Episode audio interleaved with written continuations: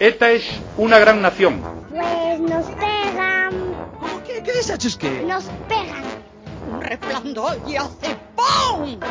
Digo, ¡ay, ya está aquí la guerra! Venir a daros de hostias conmigo, hijos de puta.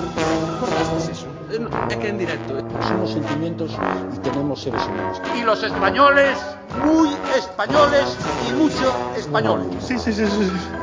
Que me quedo sin comer. Así que, Juan, Buenas. Hola.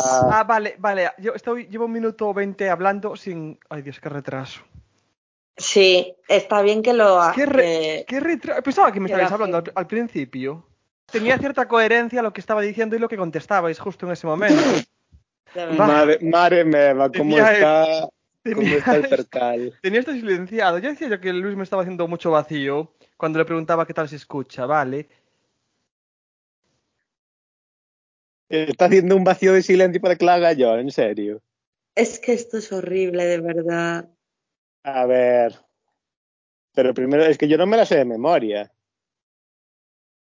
¿Qué hay? Somos infiltrados habituales. Un podcast de entretenimiento, una charla entre tres amigos, sin periodicidad definida todavía.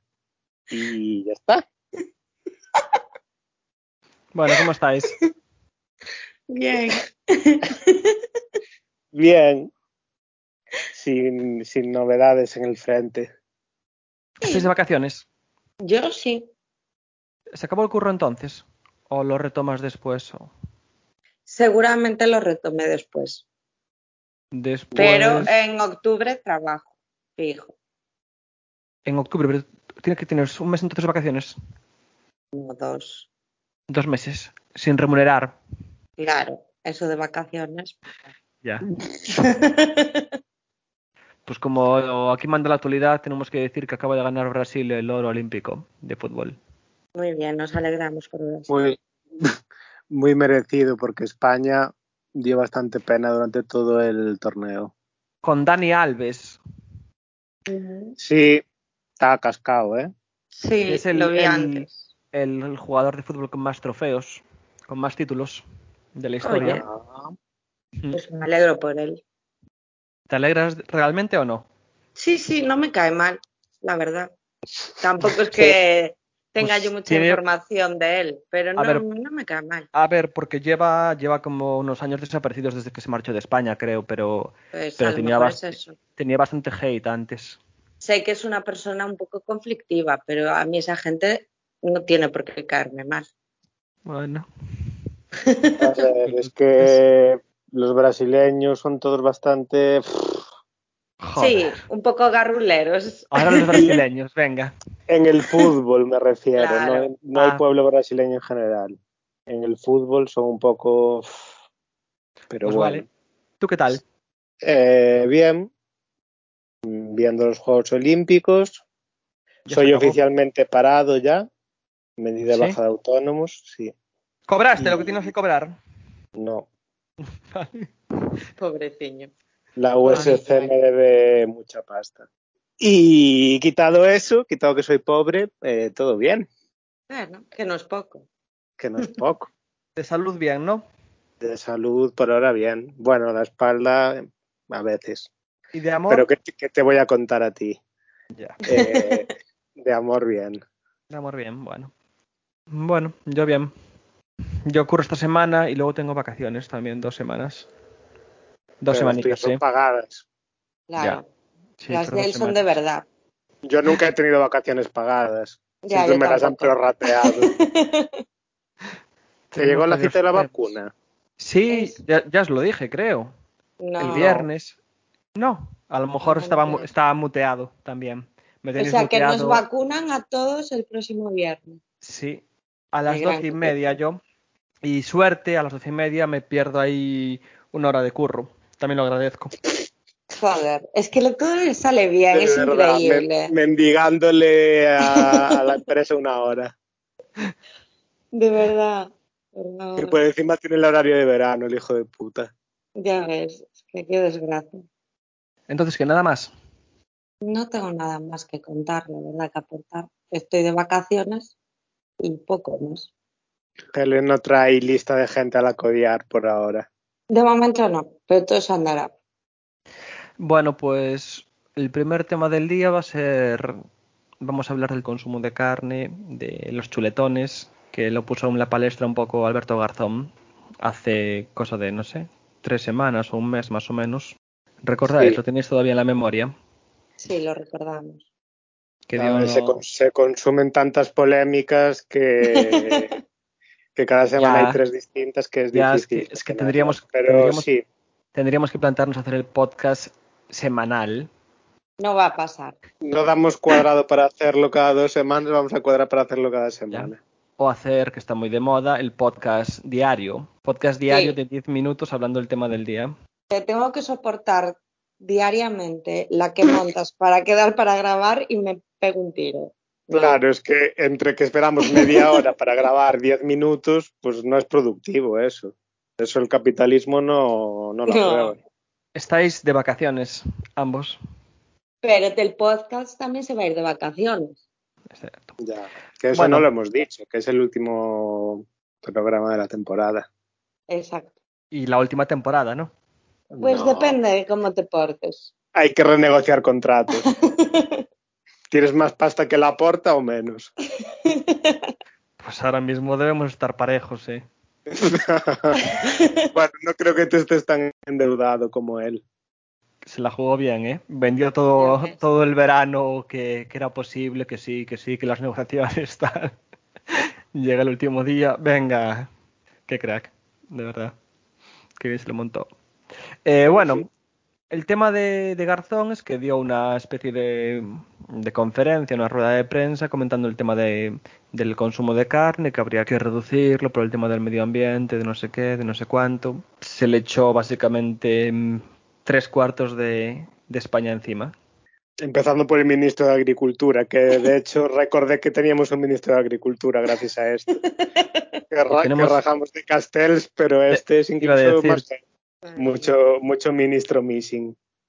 Sí, no sé, se montó la polémica porque se ve que no se puede tocar a la carne en España, que es un elemento identitario. Y después la derecha pues ya aprovechó para hacer el show, que que es lo que más les gusta hacer a falta de tener algún tipo de política seria sobre algo.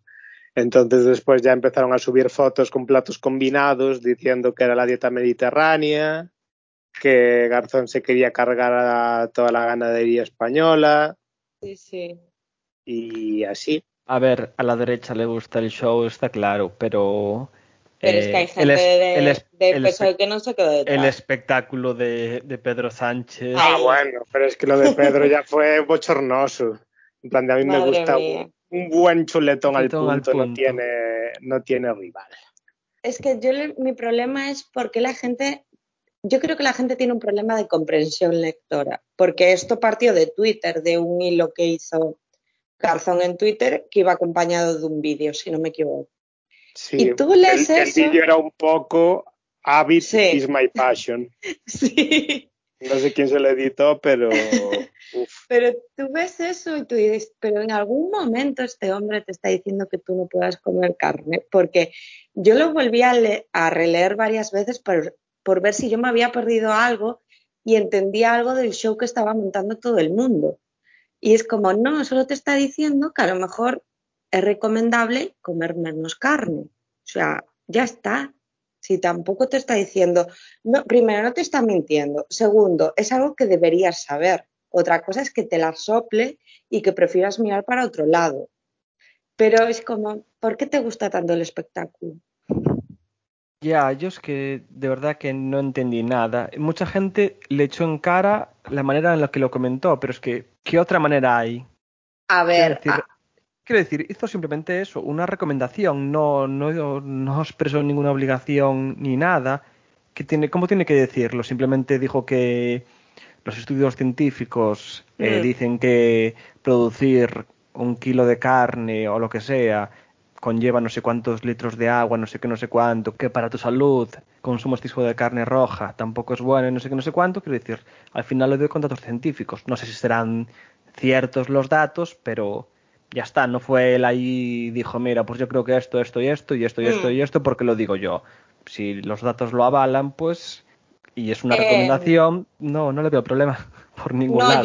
yo, yo en ese sentido no le veo problema, o sea, ningún tipo de problema. Lo que creo que es que no, no sirve de nada en el sentido de que si tú lanzas ese mensaje, pero no lo llevas acompañado de ciertas políticas o de hacerle entender a la gente ciertas cosas, pues es como la nada absoluta. Entonces, en ese sentido, sí que entiendo la crítica en, en plan, vale, sí, vienes aquí a darme este discursito y ¿qué, qué pasa ahora? ¿Qué, ¿Qué va a pasar mañana? Nada. Ya, pero el problema es de qué medidas, qué medidas. Por ejemplo, eh, en comedores escolares y eso, reducir consumo, pero ahí sí que se te pueden echar directamente, si ya con esta recomendación se le echó el sector cárnico y toda la derecha y parte de la izquierda a la yugular, si ya toma medidas concretas, que yo creo que debería hacerlo, porque es salud para los chavales y, y al final es, no sé, es todo en beneficio de, del medio ambiente y todo el rollo, pero aquí no, no tomó ninguna medida concreta. No, No claro, pero A no me- sé. Me parece que las críticas legítimas es en plan de para qué queremos un Ministerio de Consumo que se dedica a hacerte recomendaciones Claro. porque todos sabemos que comer mucha carne es malo para la salud y que la industria cárnica contamina mucho. Y después queda la sensación de que está echándole a la gente la responsabilidad de lidiar con el cambio climático en lugar de a las empresas. Pero al final, el, auto, es decir, el consumo uno tiene que ser responsable, pero es como que parece que el gobierno, en todos sus mm, anuncios, porque no son ni medidas, como que intentan que sea la gente la que arregle el cambio climático. Es como lo de la luz. Exacto. Y no se ve que ellos pongan medidas para hacer algo Yo eh, creo que que luche contra el cambio climático. Y de hecho, todo lo contrario. En plan, solo Sí, es sí. propaganda. Y ahora se van a fundir 3.000 millones de la Unión Europea en ampliar dos aeropuertos que ya son puto enormes, cargándose una zona protegida en Barcelona. Y es como, me vendes una historia, mucho cambio climático, vicepresidencia del no sé cuánto, la transición ecológica, tal y cual, pero lo que haces es lo contrario. Claro, ellos hacen lo contrario y a ti te piden que en mayor o menor medida hagas cambios que esos ayuden al planeta. Y es una pantomima, te quiero decir, es que me estás viendo la cara de idiota. Porque si yo quiero hacer cambios por mí, por lo que yo piense, por mis creencias o por mis valores o por lo que sea, muy bien. Pero yo no voy a hacer mucho yo sola.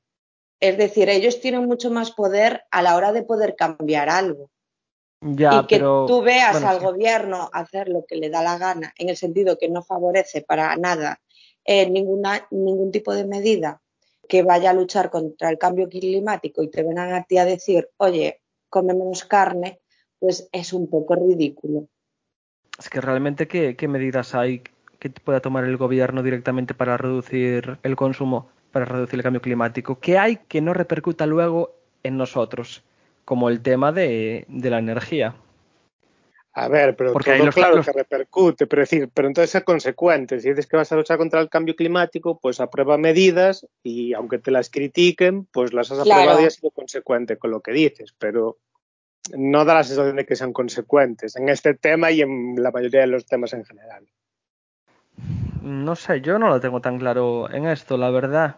Creo que sobre la responsabilidad individual sí que es muy importante y sí que puede cambiar mucho y campañas de concienciación y todo el rollo, el tema del reciclaje al final es, es puro casi cambio individual de, de las personas y eso se hace mediante campañas, no tiene nada que ver el, el gobierno, así te pueden poner a nivel de ayuntamientos y esto más contenedores, más cosas así, pero al final es responsabilidad individual, creo yo.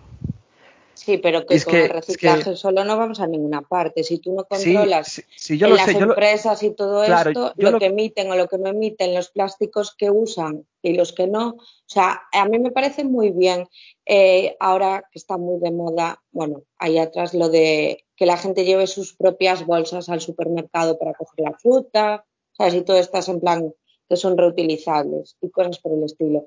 Pero si tú después también permites que ciertas empresas lleguen a envasar un plátano en plástico, pues entonces es que es un poco una estupidez todo. O sea, tienes que controlar ciertas cosas, inculcarlas, ¿sabes? Que las propias empresas entiendan que tú estás intentando generar un cambio y que ellos vayan al mismo, intenten seguirte para evolucionar, pero no, no está pasando. Las empresas pueden hacer más, pero lo que quiero decir es que los cambios que puedan hacer a nivel del el gobierno de involucrar a las empresas en esos cambios van a ser costes para el ciudadano directamente. Bueno, Sí. pues claro. Es que la transición Bueno, ecológica no se va a hacer Claro, gratis. claro. Bueno, Evidentemente. Bueno, pero por eso digo, hay un límite. Quiero decir, eh, si no, eh, quitemos directamente los plásticos y ya está, ¿no? Hay una carga que la gente puede asumir y otra que no. A mí me parece Claro. bien. Quiero decir, ya la gente se está quejando del tema de la electricidad con razón, pero es que si sumas electricidad, que aparte la electricidad puede tener otros muchos factores y se podría arreglar de otra manera, imagino, yo no sé, sumas tema de carne, eh, para las empresas del sector supongo que será mucho más costoso, sumas, yo que sé, meter más, más energía limpia, es más pasta metiendo ahí, más cara electricidad, no sé, al final todo va sumando y entonces se va a hacer una locura vivir. Pero, ya, pero todo, o sea, el discurso es lo que decía antes Luis, no se sostiene cuando tú ahora eh, una, canti- una cantidad importantísima de dinero la vas a invertir en ampliar dos aeropuertos en las dos ciudades más grandes de España.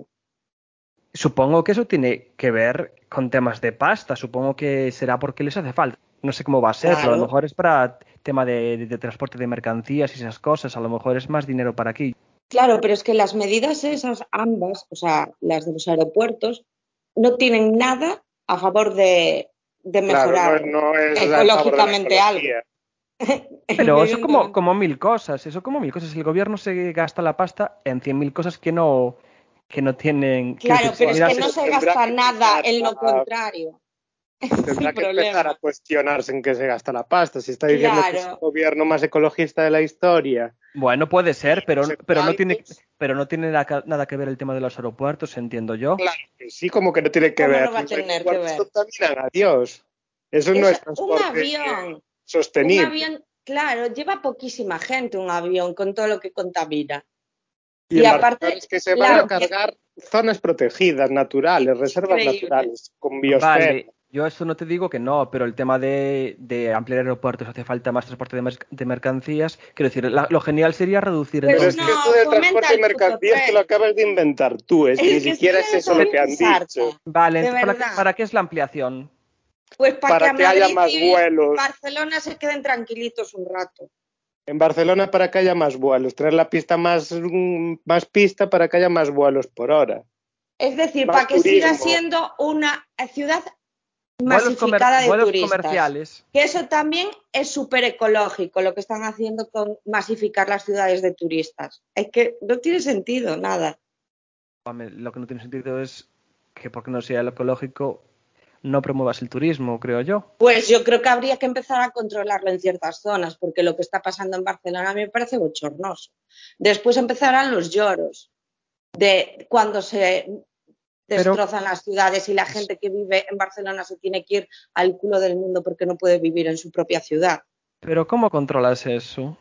Pues eh, buscando, o sea, pues invirtiendo en otras cosas. Yo entiendo que el turismo en España da muchísimo dinero y por el clima que es, pues entiendo que se fomente, pero creo que hay que tener ciertos cuidados con ciertas cosas, porque mm, yo he ido a ciudades en las que he dicho, madre mía, por favor que alguien me saque de aquí, de cosas que tú dices, esto no, no es normal si yo viviera ahí.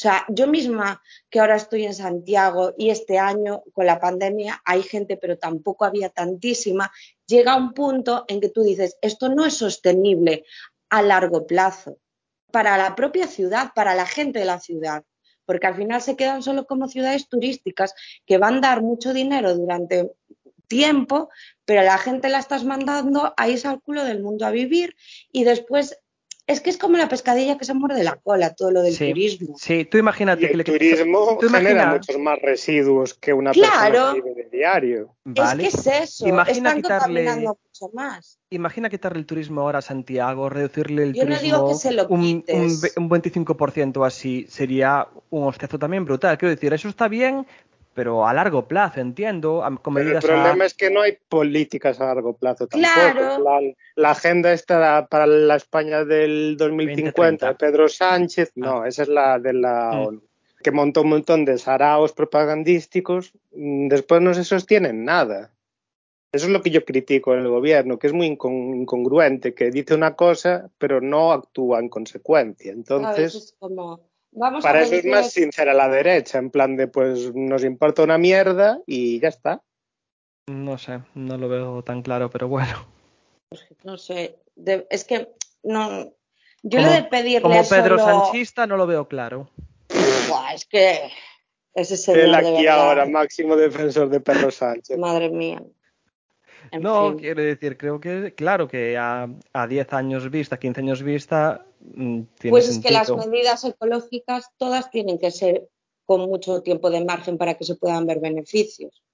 Y lo que pasa es que tú tienes que educar a la sociedad, es decir, irle mostrando a la gente que evidentemente no va a haber eh, las ganancias a corto plazo, ni siquiera a lo mejor las ve como algo material, pero que a la larga digo yo que ganaremos todos, pero eso es algo, es un Claro. mensaje que tú tienes que ir metiendo poco a poco. Y si me dices que vas a ampliar el puto aeropuerto del Prat, pues yo ahí lo que veo es que me estás, te estás riendo de mí en mi cara. Claro, el, Entonces te prole- digo, el problema pues es que esa sí, gente aguante esos 5 o 10 años así. Pues entonces a mí que me viene a decir que coma menos carne. Aparte que, que yo estoy de acuerdo con el, o sea, con el mensaje, pero es que yo entiendo que haya gente que se pueda rebotar.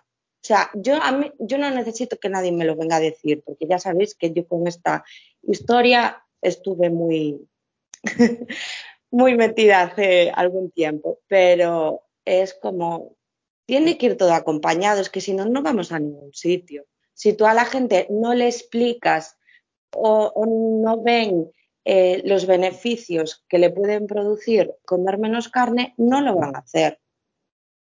Bueno, supongo que todo lo que todo ese vídeo vendrá acompañado de una campaña de marketing o algo. A lo mejor Sí. ya la echaron, a lo mejor la echaron atrás ya. Esto, bueno, pues no sé, no me extrañaría nada. A lo mejor ahora sí, porque con todo el revuelo que hubo, con el propio compañero de gobierno diciendo que no y todo eso, vale, pero a mí el anuncio de Garzón, que sabéis que a mi Garzón le tengo bastante tirria, me pareció bien.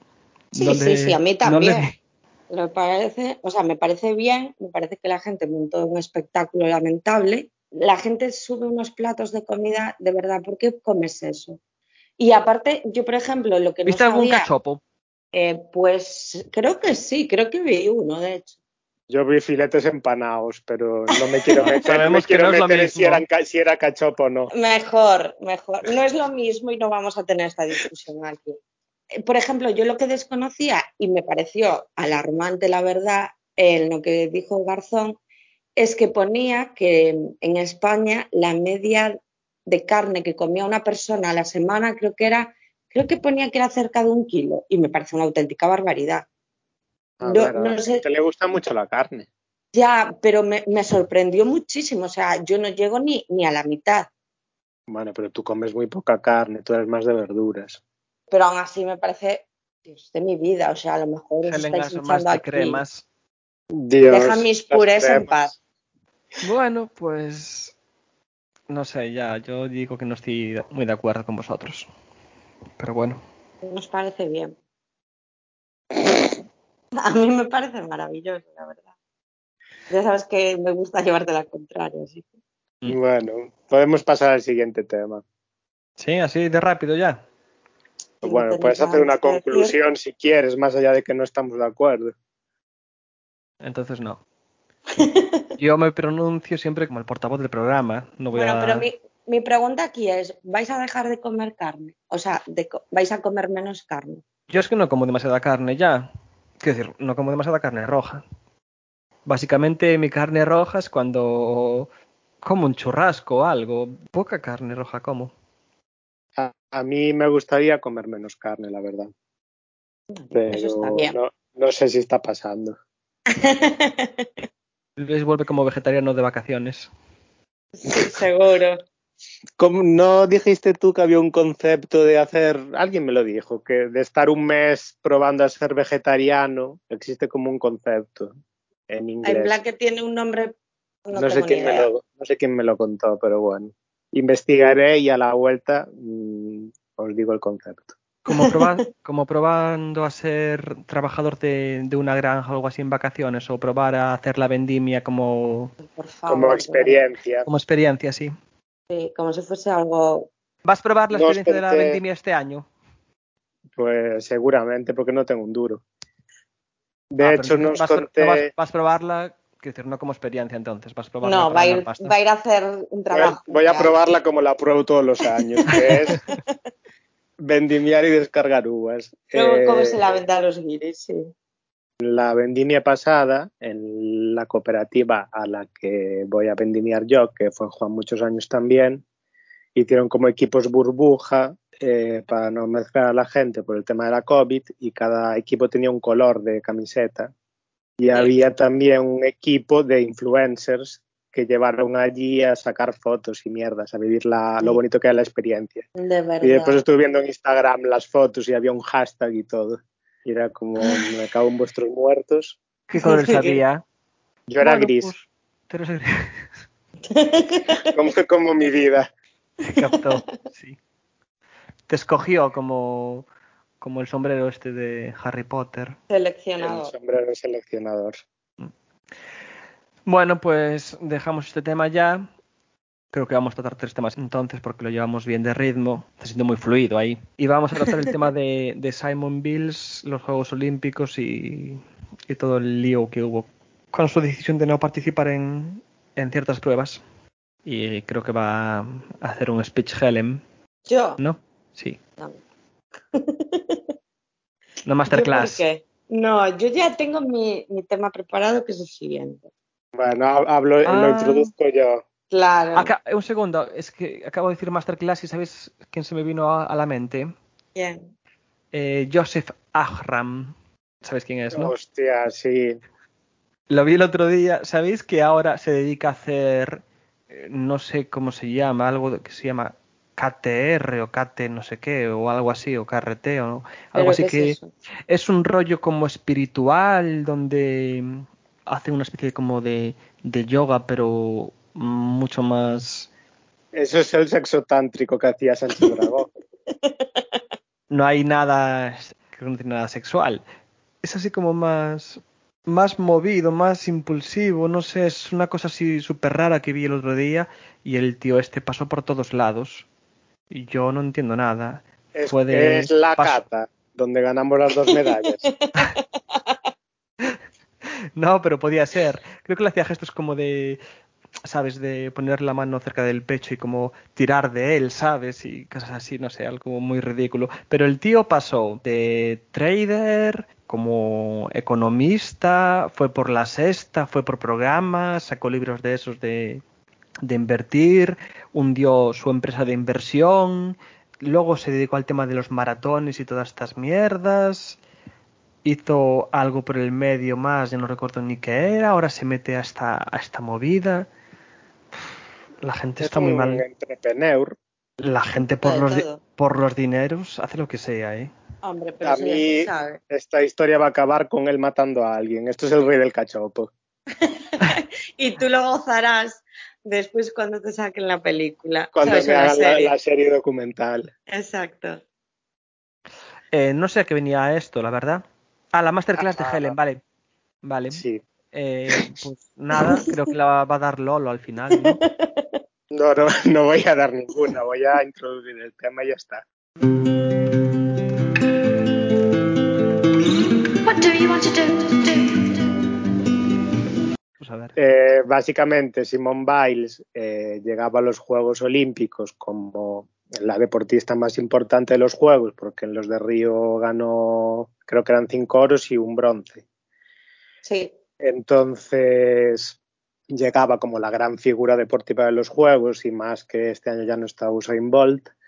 y tenía eso, muchísima presión encima, que se juntó con todo con toda la historia del médico del equipo de la gimnasia artística estadounidense que abusó de 50 chicas y de cómo la Federación de Gimnasia las intentó, intentó pagarles para que no declararan en el juicio y acallar un poco toda la historia. Entonces llegaron a los Juegos, en la clasificación, es decir, hizo ejercicios un poco por debajo de su nivel, pero aún así quedó primera. Pero en la final por equipos, en su, primer aparato, que era salto, en el primer salto se quedó como a mitad del salto como parada. Y todo el mundo flipó mucho y después pues anunciaron que se retiraba por salud mental y entonces pues se convirtió como en el gran tema de los juegos y con mucha gente sin tener puta idea dando su opinión, incluido Djokovic. Y al final, pues volvió en el último aparato y ganó un bronce. Muy bien. Eh, a ver, a mí me parece que la gente debería aprender mucho eh, debido a lo que ha pasado con ella. O sea, que un artista, un, una deportista de ese nivel eh, diga, oye, mira, vamos a parar aquí, no quiero competir más porque quiero priorizar mi salud mental y no agobiarme más de la cuenta, no llegar a un punto eh, en el cual caigo en un hoyo y vamos a parar aquí y voy a, a curarme, ¿sabes? A, a, ver qué es lo que me pasa, porque por lo que yo leí, eh, lo que le pasa es que cuando ella creo que hace los saltos, no sé si son los frontal, los laterales, bueno, no sé, algún tipo de salto, es como que pierde al estar en el aire la noción del espacio. Entonces, que después es como que no sabe dónde, dónde está, ¿sabes? Cuando acaba en el suelo es como que, que se desorienta. Entonces, esa sensación de que le pasase eso ahora al saltar, pues le estaba generando mucho agobio, mucha angustia y eso, y una sensación de decir, me estoy sintiendo tan mal a la hora de enfrentar las pruebas que veo que me está pasando eh, factura a nivel psicológico con todo lo que tengo yo detrás, entonces prefiero no sentir que tengo que estar al 100% y tengo que ser una máquina perfecta que lo hace todo perfecto y que deja atrás sus emociones y todo lo que le está pasando en esta vida, prefiero parar y ser responsable con mi salud y ya después veré lo que afronto.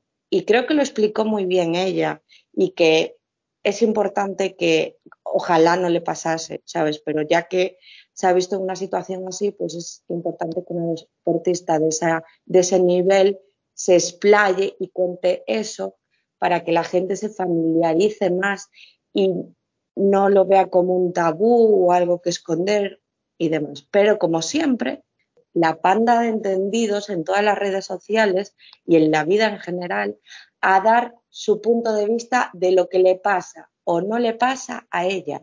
Que digo yo, no sabrá la muchacha mejor que tú, que no tienes ni puta idea, que ni la conoces, no te has cruzado con ella en la vida de lo que le pasa. No, tienes que venir a decir lo que sí que le pasa porque tú realmente sí que sabes lo que le pasa.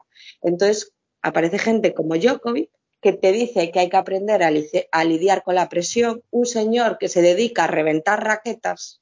Entonces, claro, a mí me cabrea, porque es como, eh, ¿por qué tienen que venir siempre los señores a darnos lecciones de cómo gestionar nuestras emociones cuando este señor para gestionar sus emociones se dedica a reventar raquetas? O sea, tú no te das cuenta que no tienes nada que aportar, que no tienes absolutamente nada que decirme, que mejor te estés callado y digas, siento que está en esta situación, me alegro mucho de que haya priorizado su salud mental, que es igual o más importante que la salud física, y ya tendrá tiempo de conseguir más medallas si las consigue. Y si no, no pasa nada porque es una deportista increíble que no tiene que, es que no tiene ya que, que demostrar absolutamente nada. Y yo me alegro mucho de que pudiese competir el otro día en la barra de equilibrio porque creo que ya era algo como que también necesitaba, porque entiendo que cuando te dedicas a algo como es el deporte de élite y ves que lo tienes que parar todo, el ver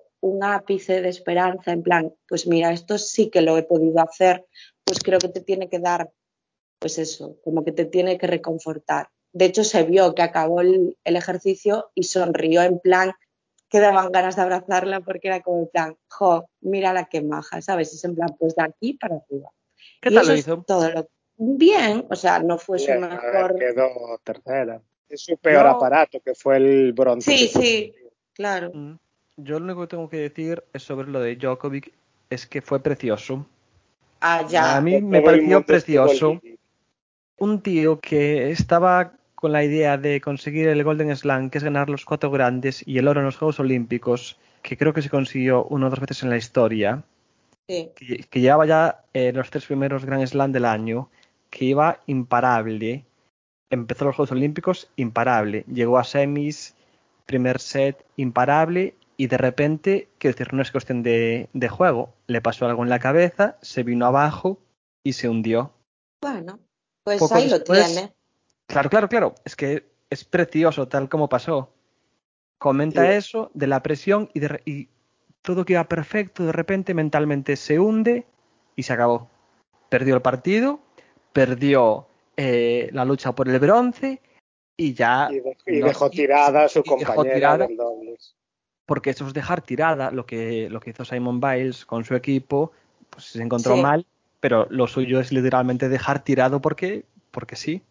Aparte, Biles, sabe, su equipo la sustituyeron por otra y Claro, ya claro. está. Y pudieron competir. Eh, la compañera de Djokovic no pudo competir. Bueno, porque es un señor. Él sabe gestionar muy bien la presión. Ya. Fue precioso, de verdad. ¿Qué ibas a decir, Luis? Eh, no sé, iba a decir algo. Y te corté. Ah, Como siempre. Lo tengo tan interiorizado que no, no noté nada extraño.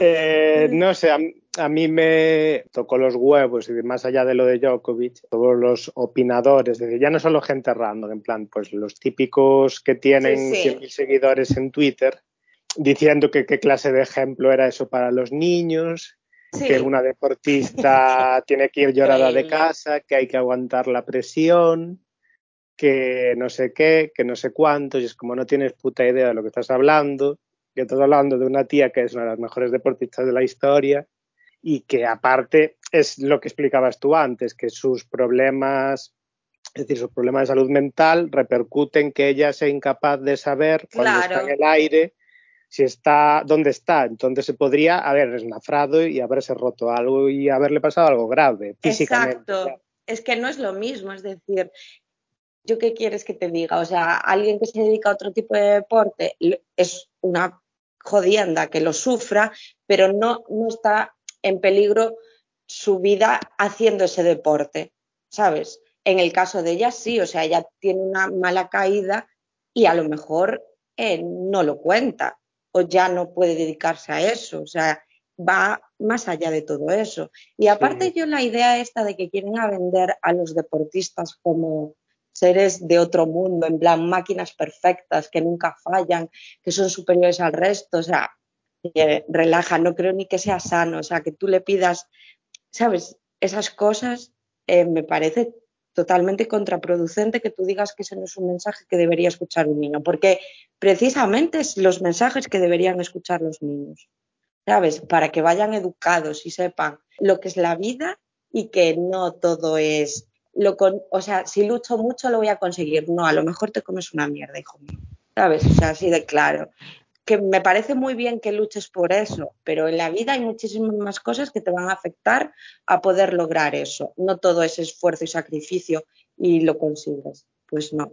Y yo después también vi, eh, no recuerdo de quién era el tuit, y no recuerdo bien por qué gimnasta era, pero el tuit ponía algo así en plan, que la gimnasta, no sé de qué país era, en plan, eh, de ella nunca se hablará tanto como de Simone Biles y no le harán ni siquiera un documental en Netflix. Y cuando yo leí ese tweet fue en plan, tú eres idiota, porque ¿qué más le gustaría a esta chica que el documental que hay en Netflix tratando lo que trata no existiera? Bueno, O explica sea, de qué va el documental. el documental es de lo que comentaste tú antes de, de los Los abusos, abusos. ¿sabes? Y es como, ¿cómo, a ver, ¿en qué momento te parece bien poner ese tweet? O sea, que a mí Mira, yo estoy de acuerdo porque hay mucha gente a la que no le gusta la gimnasta de, o sea, la gimnasia de, de, la, de las americanas. En plan, a nivel artístico, porque dicen que es como muy, mucha fuerza y mucho, Es mucho salto. Sí, pero que no es ni plástica, ni es ni tan fluida, ni, ni tal. Y yo eso te lo compro. Ahora, de ahí a que tú te montes tus idas de olla en la cabeza y pienses que esta chica es, no sé, una máquina que no puede sufrir y que si dice algo, ay, pobrecita, es que, claro, lleva mal la presión. Eh, Pero ¿qué, qué tipo de, de golpe te has dado en la cabeza para llegar a esa conclusión? ¿Sabes? O sea, y, y si fueses el caso, ¿qué? ¿Cuál es el problema? Deja de tratar a la gente como si fuesen todopoderosos que todo lo tienen que soportar porque a ti te dé la, te dé la real gana. Que tú solo estás sentado en Twitter en un sillón quejándote de que otra chica ha decidido parar por salud mental y tú estás ahí escribiendo en tu portátil o en tu móvil sin haber hecho nada más en tu vida. O sea, ¿qué, qué haces? ¿Qué haces? El idiota. contundente. No sé, yo creo que es muy difícil entender, es decir, que la gente siempre quiere tener una opinión sobre todo y pues a lo mejor a nadie le importa tu opinión de mierda. Exacto. Y después que, que los Juegos Olímpicos en Estados Unidos, sobre todo por el tema de la Guerra Fría, siempre han sido como hiper importantes Hmm. y le dan eso muchísima prioridad, le dan, le meten muchísima pasta y ella era la gran estrella de Estados Unidos, porque Estados Unidos ahora no tiene muchas estrellas deportivas. No. La selección de baloncesto ganó, pero un poco jugando así de aquella manera. Mm. En, en la velocidad de atletismo que era en potencia, pues las Sí, no ha mujeres más o menos, pero los hombres un desastre. No En natación tampoco han tenido mucha cosa, en plan, entonces la gran estrella era Simone Biles y estaba sometida a mucha presión que se juntaba con todos los malos rollos que había con la Federación de Gimnasia y le pasó lo que le pasó, le pasó los Juegos Olímpicos y a lo mejor es otra y por no decepcionar a la gente o por las presiones internas, Mm. pues hubiera seguido y a lo mejor se habría esnafrado. No y sé, a mí me parece. los ovarios de parar y decir no, no. Oye, no hasta puedo. aquí. Sí, totalmente. Es Bueno, decir, ¿qué más le gustaría a ella que ganar medallas? En plan, es que aparte que- lo dicen como que sea una vaga, en plan de, ¿sabes? como a ella que le no encantaría quiera- ganar las medallas, supongo. Mm. yo vi que mucha gente comentó, bueno, mucha gente, gente que vi que comentaba por Twitter que era tema de, de dopaje también. Bueno, la gente también. Ya. Yo ahí ya ni idea. O sea, Ya. en el sentido que no leí nada de eso. También te digo que me encantaría que los Juegos de París, bueno, podían pillarlos más tarde y que fueran los Juegos de Los Ángeles, que tuvieran que competir como Rusia este año, en plan, sin el país, sin ser Estados Unidos. Sí, sí. Y sin que le pongan el himno ni nada. Sí, sería maravilloso. ¿Habéis visto también relacionado con esto? Mira, por cierto, ganó ganó Alison Félix hoy Sí, el 4, gan- 4x400 que se convirtió en la ganaron el 4x400, sí. que es Y la con mucha diferencia, además. sí, la deportista con más medallas. Sí, sí, sí. Y, y ella aparte ganó ayer también, eh, creo que plata o bronce, no me acuerdo, en 400 individual. Mm. Eh, lo que iba a comentar, eh, creo que fue en, es que no recuerdo, en salto de altura puede ser, que llegaron a la final dos competidores, creo que un italiano, Sí, sí, en salto Sí. de altura. que decidieron no seguir compitiendo y llevarse los dos el oro. Sí. Sí, la gente también rajó de eso, sí. Que eso, porque hubo gente que dijo que eso era espíritu deportivo, no sé qué, y hubo gente que decía en plan de que eso no era de, de espíritu deportivo, que eso era de ser unos cobardes y que habían amañado el oro. Ay, de verdad, por favor. La gente, ¿por qué no se calla? Yo simplemente, hablando como deportista, quiero decir, si tengo la posibilidad, que están las reglas, porque ellos compitieron y co- como que empataron, ¿no? Sí. Y luego, y luego podían seguir compitiendo hasta que no fallara. Pero si Sí. están las reglas, que puedo llevarme directamente ya el oro, puedo compartir Yo no el sigo oro. compitiendo. Es que yo no sigo, yo no sigo compitiendo realmente. Voy a Joder. competir para a lo mejor quedarme con la puta plata. Es que Claro. no.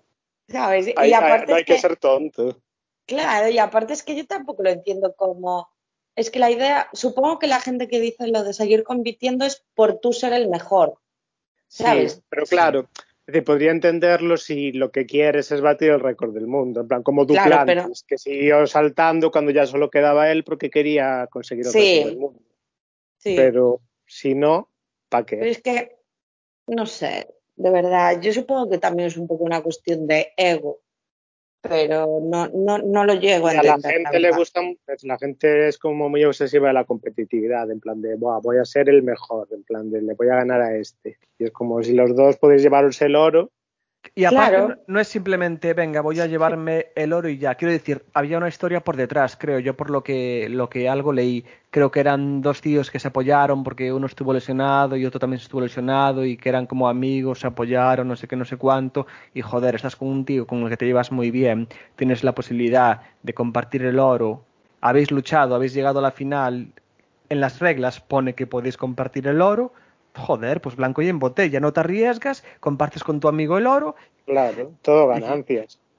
Claro, si, quieren, si quieren evitarse estas cosas, pues mira, eh, tienen que seguir saltando según las reglas hasta que uno gane o lo que sea. Pues ya está, si quieres hacer eso, pero mientras estén las reglas, no le veo, no le veo Pero problema. Es Esta la misma gente. gente. era la que decía que le parecía mal que Ana Peleteiro estuviera animando a, a Yolimar Rojas y cuando Yolimar Rojas batió el récord del mundo, ella se puso toda loca a celebrarlo. Y la gente decía que muy mal porque qué tipo de competición era esa que se alegraba más por la otra que por ella misma. Y que lo que tenía era que estar rabiosa porque le había ganado. ay, de verdad, ya. la gente. what the fuck. Para empezar, todo el mundo sabe que es mucho mejor que ella y son amigas además. Pero aunque no fueran amigas, ¿por qué no te vas a alegrar igual. por una tía que acaba de Batir el puto récord del mundo? Es que Joder, no, no entiendo. O sea, eh, tú no compites em, con ella en ese sentido. Y aunque compitieras, es en plan, yo intento, entiendo que te pueda dar rabia que alguien te gane, pero después es como, en plan, pues ya está. ¿Sabes? Se lo ha merecido Eh, más. No sé. En Pértiga, con Duplantis, estaban todo, el- todo el mundo apoyándolo ahí. Todos los competidores Sí, que estaban sí, allí, sí. que permanecían sí. en pista. Y para mí, eh, a mí en escalada me parece espectacular. Cuando fue el ejercicio de dificultad, estaban todos los competidores comentando entre ellos cómo subir la mejor forma. Sí. Entre ellos, como ayudándose al principio, intentando buscar. Y la gente ve eso y dirá, hostia, pero esta gente qué hace. Pero bueno, Y aparte es que toda esta gente al final están hartos de conocerse entre ellos porque van a los mismos mm, torneos, se establecen algún tipo de amistad y yo qué sé, es simplemente tener buen competir. pues mira, aquí estamos de acuerdo. Ahora queda el tercer tema para desempatar. Sí. La conclusión de esto es que lo de Djokovic fue precioso. Eh, y el último tema del día es, es un tema más desconocido, creo, para, para la gente en general. Eh, Mm. para mí en particular también, la verdad, porque Yo tengo vi idea. poco, pero aquí está pero, sea, La opinión siempre la vamos, la opinión siempre la vamos a dar, como dijo Lolo antes, la gente quiere dar una opinión de todo. Pues la, pues la vamos a dar también. nosotros cundimos con el ejemplo. egalité, fraternité, es decir, égalité. eh, Vale, a ver, el tema del que vamos a hablar es de la, de la denuncia eh, Activision Blizzard, que para quien no lo sepa es una empresa de videojuegos, básicamente. Y bueno, la cuestión fue que muchas mujeres empezaron a denunciar eh, cierto trato dentro de, de la empresa por sus jefes y demás. Entonces abrió una investigación por parte del Estado de California y estuvieron durante más de dos años investigando y ahora les han puesto una denuncia por acoso sexual, salarios desiguales y represalia.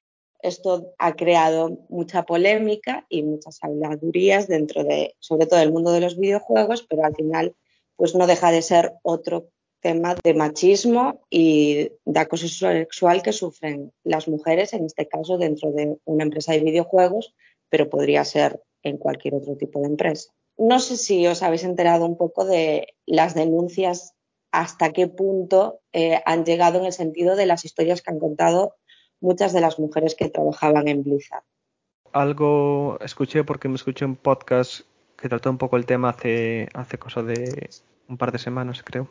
Así que algo por encima sé. ¿Y tú, Luis? Yo no tengo puta idea. Como dijisteis que íbamos a hablar de esto, dije, ah, pues ya no me miro nada y ya aprendo en el podcast. Muy bien, así me gusta. Pues nada, a raíz de que se hizo conocida la denuncia, ya repito, por parte del Estado de California, pues eh, muchas ex trabajadoras, bueno, muchas, algunas, en sus redes sociales, en este caso en Twitter, que es lo que yo leí, pues hicieron hilos comentando lo que le había pasado. O sea, ah, pero no lo dijeron antes, ¿eh? Entonces no vale. Eso ya está demostrado que no, no tiene nada que ver.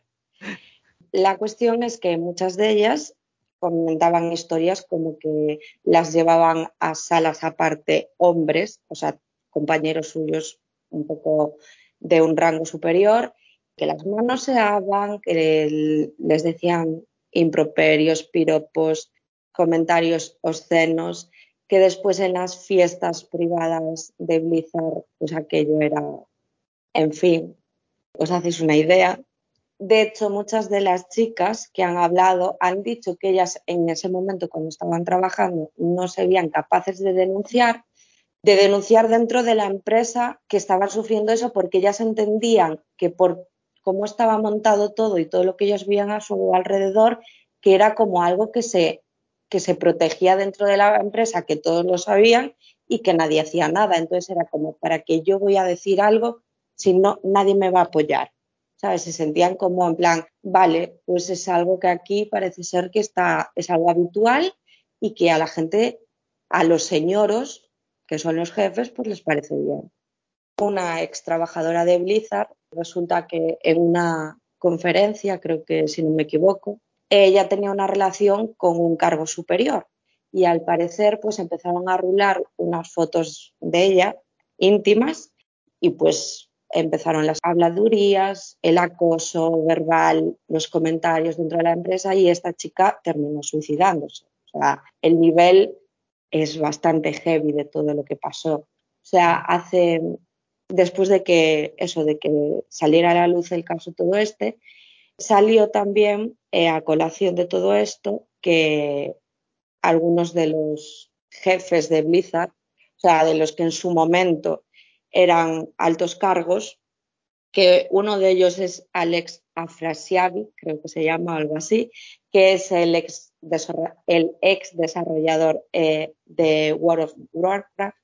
Ese, que es uno de los nombres que aparecen directamente, que se le señala, directamente en todas las denuncias y en la denuncia de, del Estado de California, cuando hacían las, las BizCon, las BizCon son como conferencias en las cuales se mostraban los videojuegos de la propia compañía, los avances y lo que iban a sacar. Bueno, pues en una de ellas, del 2013, ahí hablan de que había, él tenía, o sea, su habitación propia en el hotel en el que estaban, le llamaban la habitación de Bill Cosby. ¡Wow! Eh, muy heavy, o sea, muy, muy heavy. Y claro, después en Facebook, por aquellas fechas, cuando fue todo esto, veías fotos de él con más gente de, de Blizzard, eh, sacándose una foto dentro de la habitación con un retrato de Bill Cosby. Joder. Después también salió que tenían un chat, supongo que sería por WhatsApp, no sé, que también se llamaba, creo que si no me equivoco, BlizzCon Cosby Crew o algo así, en el cual hacían comentarios, digamos, en tono de peyorativo hacia mujeres o que se querían llevar a mujeres eh, para la habitación, ¿sabes? Cosas así. Y todo esto ha salido a la luz y lo que han querido justificarlo, que muchos han dicho que lo de Bill Cosby era porque la habitación era tan fea que recordaba, que recordaba a los suéteres de Bill Cosby. Y es como... Eh, Me lo creo. Sí. Dios, no encontraron una excusa mejor que esa. Claro, A salió ver, es, mucha... es jodido encontrarla, ¿eh? Hostia, pero no te esfuerces entonces en montarla para hacer esa Ya, mierda ya, ya, excusa. Ya. Pues sí, dijeron eso. Eh, salió a gente decirlo, después también salieron trabajadores de la empresa eh, diciendo que ellos sabían el nombre de la, o sea, el nombre de la habitación era Voz Populi, todo el mundo lo sabía. De hecho, han tenido que salir a disculparse como que era una coincidencia terrible que, se, le llamaran así a la habitación, porque han dicho que como creo que hasta 2018 o algo así no hubo sentencias contra Bill Cosby y esto empezó en 2013, pues entonces que cómo lo iban a saber, sabes que, que era una coincidencia. Pero yo por todo lo que he estado leyendo, ya había acusaciones contra Bill Cosby en 2013. O sea, ya era algo que estaba encima de la mesa. Sí, hombre, supongo que antes ya se rumorearía, como lo de Harvey Claro. West, en plan de Harvey West se rumoreaba desde hace dos décadas. Claro, por eso. Y aparte, mm, repito que, o sea, que trabajadores en plan de menor escala, ¿sabes? No los jefados ni nada, que evidentemente se tapan entre unos y otros, pues han dicho que ellos sabían del nombre de la habitación, que era Voz Populi, y que ellos lo tenían claro que lo asociaban a lo que lo asociaban. No a un maldito suéter que supuestamente te parece feo. Entonces, ¿qué pasó? Que a raíz de todo esto que ha salido, el CEO, o sea, que es como el director ejecutivo, si no me equivoco, de, de Blizzard, pues la primera intervención que hizo fue en plan como disculpándose, pero en un tono como muy tibio, como esto está feo, yo no sabía nada, yo no tenía idea de nada, yo vivo en otro mundo, en Marte o más allá, y yo no me entero de cosas que pasan en mi compañía. Porque esa es otra, es decir, si no tienes idea, si realmente no tienes idea de lo que pasa, también está mal. Porque si tú no eres capaz de ver todo lo que está pasando a ese nivel dentro de tu compañía a la cual diriges, no creo que entonces seas un buen director para seguir estando ahí. Bueno, pero está mal Ya. a otro nivel, ¿eh? Ya, ya lo sé, pero te Eres quiero un decir, inepto, pero no un hijo de puta. claro. Eh, Pero, la una cosa- pero hay que creérselo. A ver.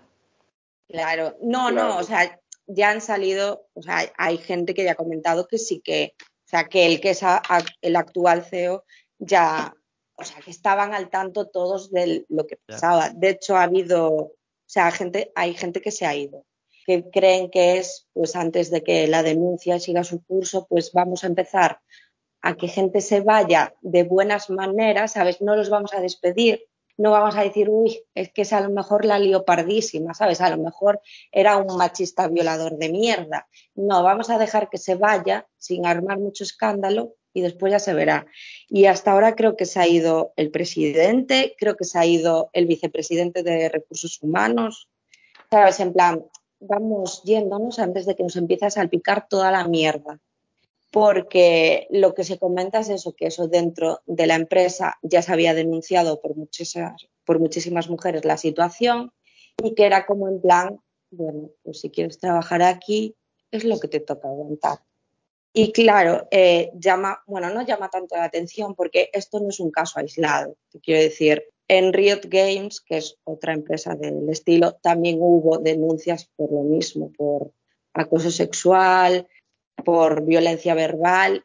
Y después otro caso también que creo que fue de los más sonados fue el de Ubisoft, que fue lo mismo, eh, denuncias en el mismo sentido, eh, por trabajadoras de que denunciaban la situación en la cual tenían que trabajar ellas y el tipo eh, de conducta que recibían de sus compañeros y de sus jefes, que aparte en Ubisoft pasó un poco que ojalá me equivoque y en este caso sí que se tomen medidas y no vuelva a pasar, pero en Ubisoft pasó que salieron eh, ex trabajadoras denunciándolo, salió Ubisoft diciendo que tomaría medidas, que esto no se podía permitir, que por Dios, no, no, no, ellos no estaban nada de acuerdo con esto y hace no mucho volvieron a salir otras denuncias de mujeres que seguían recibiendo el mismo trato, que no se había hecho absolutamente nada, que lo único que se hacía era de cara, de cara a la galería decir, uy, qué mal, sabes, qué feo todo eso, pero no voy a tomar medidas reales para acabar con esto dentro de mi empresa,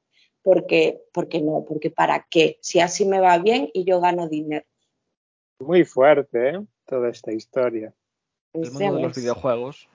Ya, el mundo Entre de los que- videojuegos entre que te vuelven asesinos, machista. Que te vuelven asesinos y, y todo lo que sucede alrededor de los creadores de videojuegos es, es jodido. Y yo creo que se, O sea, es verdad que yo creo que sí que se ha evolucionado un poco, pero aún así sigue siendo un mundo tremendamente machista. Bueno, al que os dije que denunciaron y que es el que más veces repiten su nombre dentro de toda esta trama, que es el Alex Afrasby. En una de las BizCon, en 2010, el público hacía como preguntas directas y ellos contestaban. Vale, pues sale una chica súper respetuosa, súper maja, pregunta. O sea, lo primero que le dice es que ella le agradece mucho que el desarrollo de personajes femeninos dentro del videojuego. Eso, que le dice que, le agradece la representación de, de que ya haya personajes eh, femeninos dentro del juego, pero le dice que si en algún momento se han planteado la idea de que los personajes femeninos no sean como los ángeles de Victoria's Secret, o sea, que haya como más, eh, más diversidad, ¿sabes? Como que muestren otro tipo de cuerpos, no esos estándares de belleza y no hipersexualizados. Y el pavo este que os digo le contesta algo os pasaré el vídeo porque la chica se queda totalmente volada, ¿sabes? O sea, ¿cómo, cómo le puedes contestar eso delante? Aparte, es, el vídeo es muy aclaratorio porque cuando ella hace esa pregunta, las mujeres que están en, en la rueda esa de prensa empiezan a aplaudir y a acto seguido los hombres empiezan a abuchear. ¿Pero qué le contesta? Plan, o sea, eh, eh, los abucheos y los aplausos son a ella. ¿sabes? A la chica por sí. preguntar y los hombres, pues porque no quieren, ellos quieren seguir teniendo a una mujer hipersexualizada en sus videojuegos. Él lo que le contesta es algo como, si quieres otros cánones, ¿sabes? De belleza, búscalos en otra parte, no sé qué. Algo muy borde, una sobrada. ¿sabes? En plan, voy a seguir haciendo lo que me salga de las bolas. Pues algo así. Y es como, tú sabes que esa, esas chicas también consumen tu videojuego porque a lo mejor piensas que no, que vale que haya muchísima, muchísima más representación masculina, pero también deberías preocuparte por vender videojuegos para ellas y para que ellas también estuviesen cómodas en tu, en tu, jugando a tus juegos, porque como mínimo son la mitad de tu público al cual le puedes vender. Yo realmente creo que hay poca gente que dejase de comprar un juego porque se vean otro tipo de cuerpos. Ah, ya, yo también lo creo. Es que claro, pero... quiero decir, a nivel empresarial es que no creo que tenga mucho pero problema. Es que, ya, yo no creo que te influya decir... a la hora de comprarlo, pero sí que es real, porque eso lo hemos visto, que las críticas empiezan, o sea, salen los señoros de debajo de las piedras sí, sí, a dar sí. toda la pena del mundo por la boca. Claro, claro. Y como pasó Yo, con The Last of The Us Last of 2. Us, Sí, Claro. pero luego a nivel de ventas no se ve reflejado. Hay gente que, que, critica porque le gusta criticar, pero fue un éxito. Quiero decir, a nivel empresarial no les va a ir mal. Incluso, aunque sea publicidad, que no es como lo más agradable, pues es publicidad, ¿sabes? Quiero decir, aunque el tema te diera absolutamente igual, yo creo que a nivel como empresa no vas a perder en ningún momento realmente. No, ¿qué va? Es que yo lo que no entiendo es por qué a estas alturas se montan estos líos cuando salen. También pasó con el último de Horizon, que no sé si lo visteis, que decían que ella que ahora estaba como mucho más Sí. masculina o que estaba gorda y es como, Sí. pero, ay, de verdad, es que no- me recordasteis a todo lo que se montó cuando salió la última, cuando salió el tráiler de Space Jam. Space Jam. O sea, sois Roma Gallardo que os queréis pajear con un puto conejo de videojuegos, ¿sabes? Pues hay señoros que parecen que es lo que pretenden, ¿sabes? Es que, es que no lo entiendo, es como, chico, cállate la boca. Eh, yo lo único que tengo que decir es que creo que no lo comentaste, es el tema de, de la respuesta, creo que dieron desde, desde Blizzard o, o no sé si Sí. el CEO o alguien, que lo que dijo es que, que no sabía nada de todos esos temas y que se llevarían la empresa a otro lado. Sí, sí, Sí. eso lo dijo el CEO. Si vemos aquí algún problema, nosotros nos llevamos la empresa a otro lado y, Sí, y sí, ya sí. está. Ya, ya, fin. Ya toma por culo. Ya, claro, Sí, esa Los es la problemas- solución. los problemas se, se evaporan en otro lado. O si no, hacemos un, un cambio de nombre y ya está. En fin, qué, de- qué desastre todo. La serie que recomendé, que, est- que estaba que era una comedia ambientada en una empresa de videojuegos, ¿os acordáis? No. Sí, Mythic Quest de Apple Ah. TV. Sí. pues hay un capítulo, bueno, la, como que la jefa de desarrollo es una mujer, pero el resto de desarrolladores son todos hombres y el creador es hombre, el productor ejecutivo es hombre, todos son hombres. Y hay un capítulo en el que va una excursión de niñas a, a visitarlos y el productor ejecutivo está empeñado en que eh, ella lleve la visita porque, claro, es la única mujer que hay, para demostrar un poco que no, que son una empresa igualitaria y tal, y obviamente sale fatal la visita. Pero está guay, cómo lo tratan. Mm. Y es verdad que ellos no tratan mucho el tema de que la industria del videojuego pueda ser machista, pero como que sí que van metiendo referencias así de vez en cuando y está guay. Vale, Pues a ver pues si me la la- veo. ¿Esa serie está acabada o...?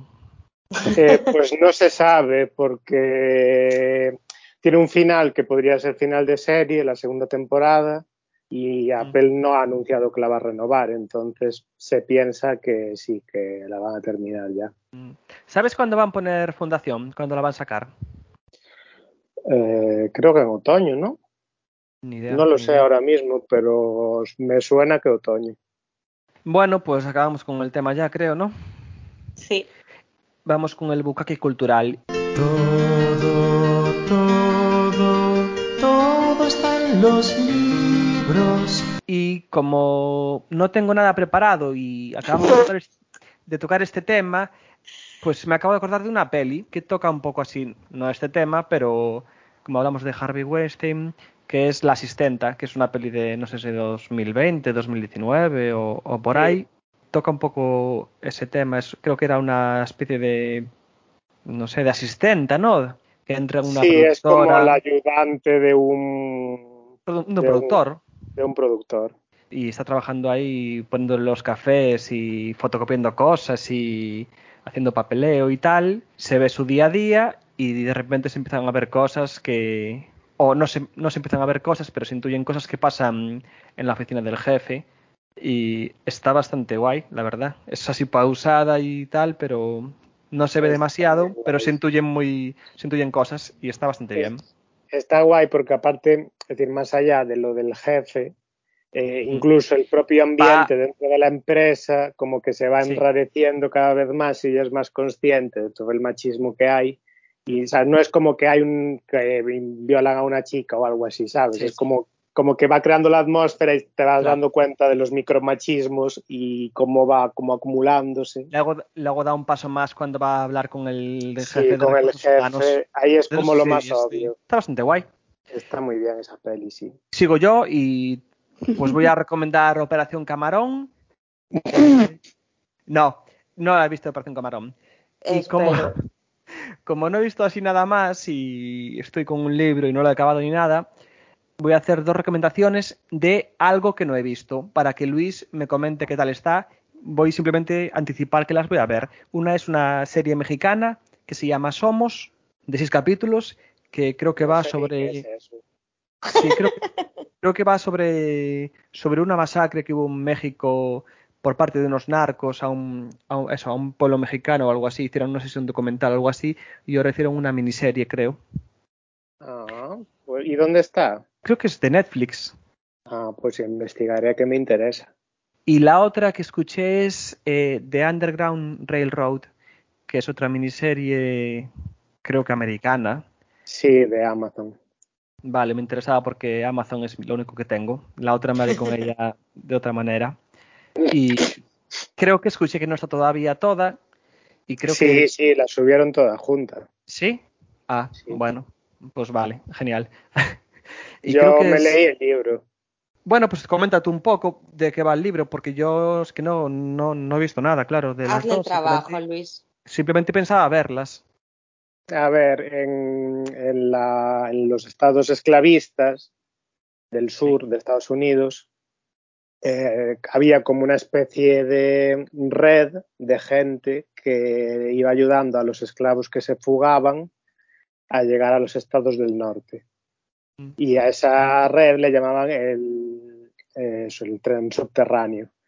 Pero en, la, en el libro eh, juega un poco con la fantasía y convierte el, el- el concepto del tren subterráneo en un tren real.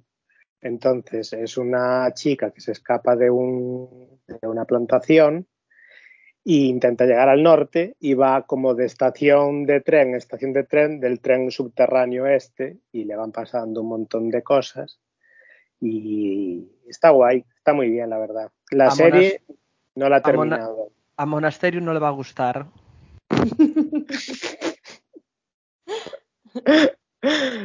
Ojalá hicieran una serie sobre la familia de monasterio en Cuba, En Cuba. esclavi- esclavizando a, a los mulatos.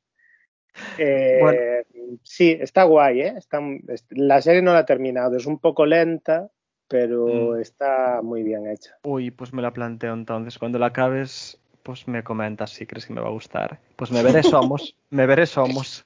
Retiro mi recomendación. Mantengo la de la asistenta y Somos, que tampoco la he visto ya. He dicho. mía. Y ya. Así que vosotros. Pues a ver, como no he escuchado eh, ningún disco a mayores o ninguno que quiera recomendar, pues eh, voy a recomendar a dos que durante todo este 2021, también en 2020, pero sobre todo este 2021, he estado escuchando muchísimo. Una es Rigoberta Mandini, que creo que ahora la mayoría, aparte de por las canciones que lo, que lo han petado, creo que para todos es, comu- es conocida por ser la de la banda sonora del maldito anuncio de Estrella Damm, porque el anuncio es malo, pero malo, y No lo he visto. pues no lo veas. Sí que lo has visto. lo ponen a todas horas, sale Mario el de. Mario Casas, No, no lo he visto. Hostia, Jesús. pues debe ser el único español que no ha visto. Esto es como no haber escuchado hablar de Operación Camarón. Sí, sí. Y creo que es la primera persona que ni lo ha visto ni se ha quejado de lo malo que es. No. Porque es malo. Malo, pero, es- malo. Estrella Dan es la mítica que siempre hace el anuncio este del veraneo de, Sí, sí, de eso. sí. Pues no, Pues este, este no lo he visto, sí. Este han hecho un anuncio de mierda, pero malísimo. O sea, pero una cosa horrible. O sea, que yo cuando lo vi la primera vez pensé que era coña y pensé que después iba a salir el anuncio real. Pues eso, eh, Rigoberta, ella es actriz de doblaje, si no me equivoco, si no me equivoco, y creo que también dramaturga, aparte de. Porque creo que ella, si no me falla la memoria, empezó en un grupo con otras chicas. Después el grupo creo que se dispersó y empezó ella por su cuenta. El primer single que sacó es In Spain We Call It Soledad, si no me equivoco, y lo petó, fue su primer hit. Y a partir de ahí ha sacado muchísimas otras canciones. Creo que una de las más conocidas, al menos de los últimos meses, es Perra. Tiene todo temazos, todo lo que ha sacado. a mí me parece que es un temazo el estilo que hace, digamos que es pop electrónico. Ella, Sí, yo sí, escuché, sí, yo leí una entrevista suya y decía que ella se denominaría como que hace canciones para bailar y cantar, que me encantó, porque yo es lo que hago cada vez que me pongo su música, sobre todo cantar. Y Sí, son muy cantables las Sí, canciones. sí. Eso que no tienen mucha letra, ¿eh? no, o sea, es como las mismas frases repetidas, básicamente, o sea, o la misma estrofa. No es que tenga unas letras súper profundas, eh, no. Pero eso me gusta mucho y pues quería recomendarlo. Y nada, la otra recomendación es un grupo de tres chicas que son taxugueiras, que son gallegas. Ellas se llaman Olaya, Aida, Isabela, creo. Espero no haberme equivocado. Y lo que hacen pues es música tradicional gallega, bastante relacionado con el mundo rural y es verdad que tienen dentro, o sea, ellas defienden mucho lo de hacer letras eh, teniendo en cuenta la perspectiva de género, cosa que se agradece. Ya llevan bastante tiempo sacando canciones, pero en este año han sacado varios singles, pero dos de ellos a mí me parecen increíbles y son los que voy a recomendar, que son Midas y Figa. Y nada, y tengo muchísimas ganas de que saquen, de que sigan sacando singles y de que saquen el disco, porque si no me equivoco, con el disco también van a salir canciones con las cuales han trabajado con Refree, con el productor. Y a mí, como me gusta mucho como productor, pues tengo muchas ganas de saber lo que han hecho juntos. Y es decir, que, que Refree recomendaciones. les produce el disco a Tanchugueira. No, creo que no todo el disco, pero creo que sí que algunas canciones, porque Raúl Refri se vino para aquí a Galicia a pasar un tiempecito y las conoció, trabajó con ellas, por eso creo que ellos dijeron que sí que iban a salir canciones juntos. Y él pues se enamoró un poco de la cultura gallega por aquí, que dijo que desconocía, que no sabía que había tanta música como de raíz y todo eso. Y sí, sí, estaba, o sea, yo sé que trabajar han trabajado. ¿El Joder. tío tiene buen ojo o...? Raúl, Sí. O aprovecha. Sí, pero yo creo que también ya se, o sea, yo creo, por ejemplo, hasta donde yo sé, tanto Rodrigo Cuevas como Guitarrica, que a Guitarrica le va a producir este disco, fueron ellos los que se pusieron en contacto con Raúl. O sea, yo, Rodrigo Cuevas lo contó. O sea, él contó eh, que quería sacar un disco y que le, hacía ilusión que su productor fuera Raúl Refri. Entonces, que le escribió, le mandó un correo y creo que le dijo algo como que él tenía en mente o hacer o el estilo que hizo o no sé cuál era el otro estilo ahora mismo. No sé si sería más pop electrónico, no lo sé. Sé que era, decía de dos. Y Raúl Refri le dijo, si quieres hacer, pues eso, más rollo folclore electrónico, más eh, música, digamos, más de asturiana en ese sentido, aunque él toca música tradicional de varias zonas, le dijo, cuenta conmigo. Entonces, Apropiación cultural.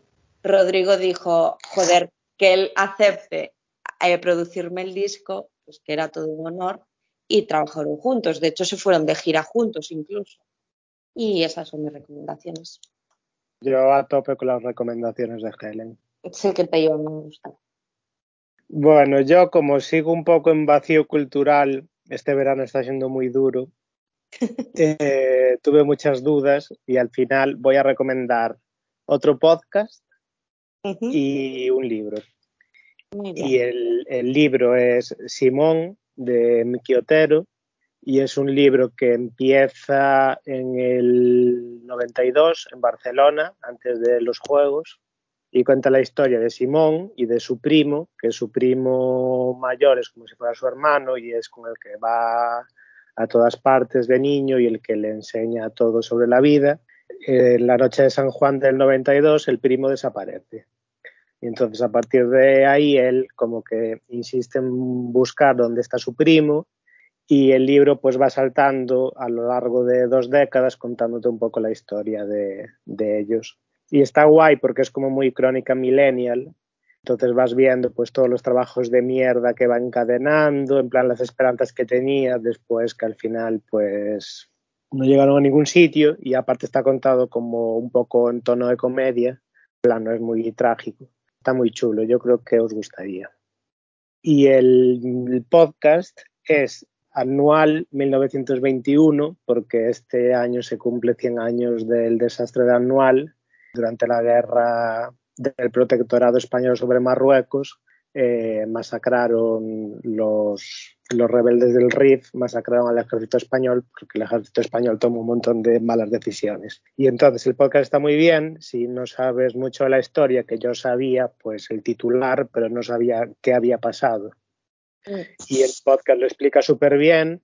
Está narrado por Carlos Alsina, que ya me dirás tú, yo recomendando a Carlos Alsina. Pero bueno, el podcast está guay.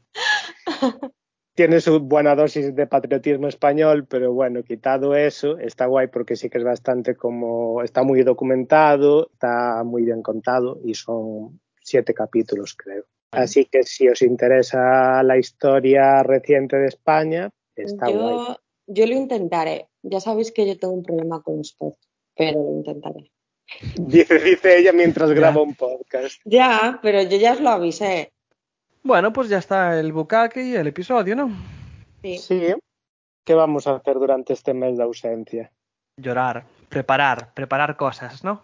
Vamos a traer. mm, Se vienen cositas, vamos a traer. Siempre se vienen cosas espectaculares. Lo de esta temporada fue va a quedar en nada comparado con lo que va a venir. Muchos más medios, muchos más invitados, Medios. mucho mucho mejores invitados, muchísimo mejores. eh, Estás rajando de otros invitados, en serio. obviamente.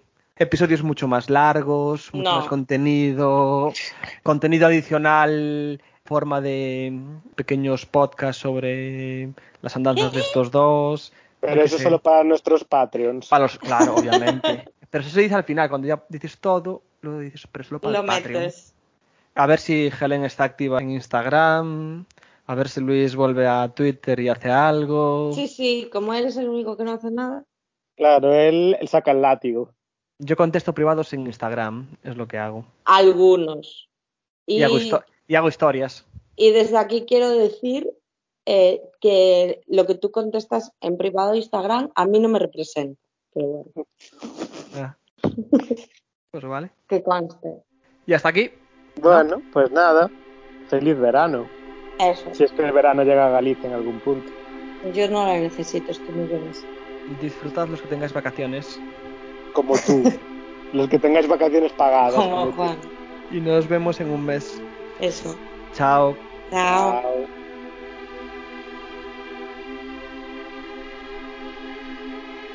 Eh, Bueno, empieza, filliño. Y luego que estás muy ocupada, ¿o? A lo mejor se me acaba la batería del móvil. No tienes un cargador. Sí, pero sabes que estoy en una posición un poco ortopédica para poder grabar esto y que suene medio decente. Pues hay que ser previsor y cargar el móvil antes. No, lo que hay que ser es venir a su hora, Mm, Bueno, porque vamos media hora tarde. mm, sí. Ah, 31 amigo. minutos.